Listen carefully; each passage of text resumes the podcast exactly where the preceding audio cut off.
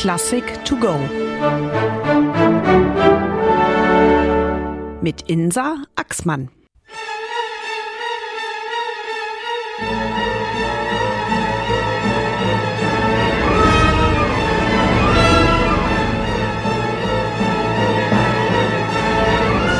Irrer Blick, zottelige Haare, wirrer Bart.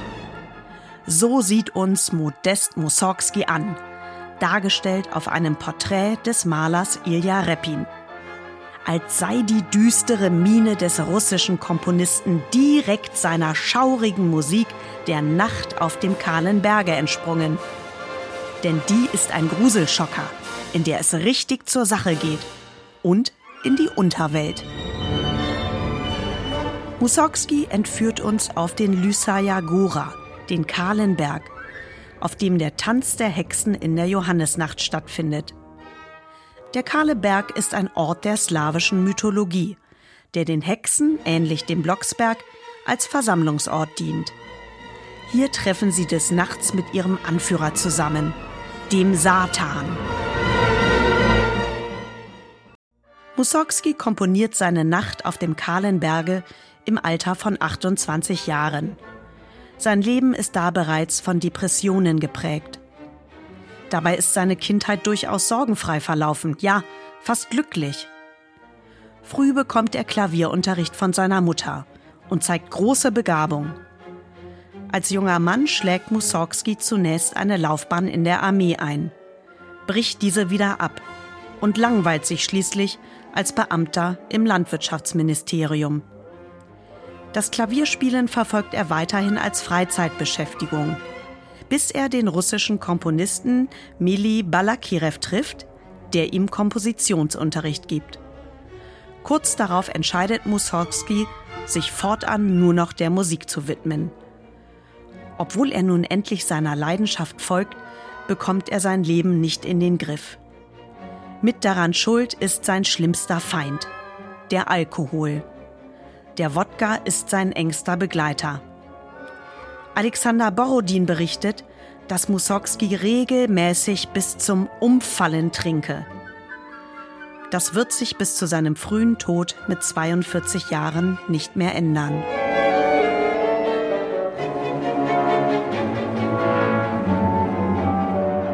Mit seinem einzigen orchestralen Werk gelingt Mussorgsky ein großer Wurf. Die Nacht auf dem kahlen Berge wird zu einem der meistgespielten Werke russischer Musik. Ein Theaterstück mit dem Titel Die Hexenjagd ist erster Ideengeber. Zudem hört Mussorgsky kurz zuvor in St. Petersburg den Totentanz von Franz Liszt.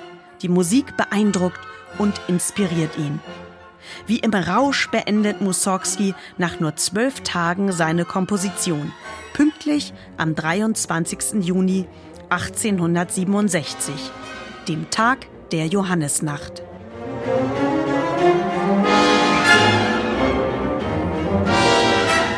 Seine persönliche Handschrift zeigt sich in Elementen wie einer eigenwilligen Instrumentation, schrägen Dissonanzen oder ungewöhnlichen Akkorden. Seine Musik ist dunkel, abgründig und brutal. Dafür wird er, der nie auf einem Konservatorium war, in Komponistenkreisen als Dilettant belächelt. Später wird sich zeigen, dass gerade die unorthodoxen Kompositionsmittel seiner Musik einen ganz eigenen Charakter verleihen.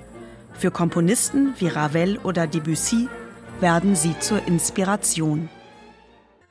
In vielen Passagen erinnert die Nacht auf dem kahlen Berge an frühe Filmmusik.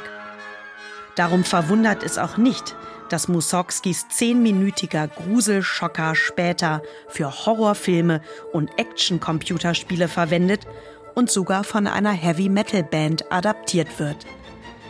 Zudem kennen die meisten ihn aus Walt Disneys Film Fantasia in der legendären Leopold Stokowski-Bearbeitung.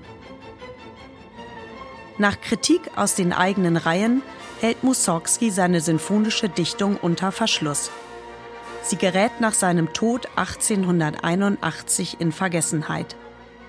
Nikolai Rimski-Korsakow widmet sich unterdessen dem Werk, ändert die Instrumentation, nimmt Kürzungen vor und fügt neue Passagen hinzu.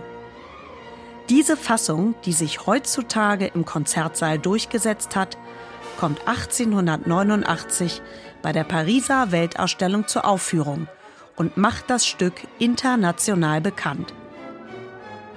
Erst 40 Jahre nach Mussorgskis Tod wird die Originalpartitur wiederentdeckt und 1932 in London uraufgeführt.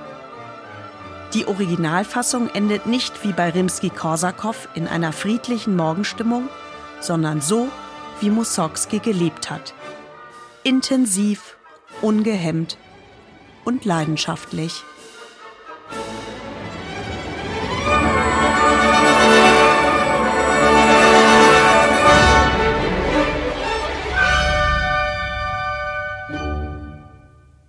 Eine digitale Werkeinführung des Norddeutschen Rundfunks. Weitere Folgen finden Sie unter ndr.de-classic2go und überall dort, wo Sie Podcasts abonnieren.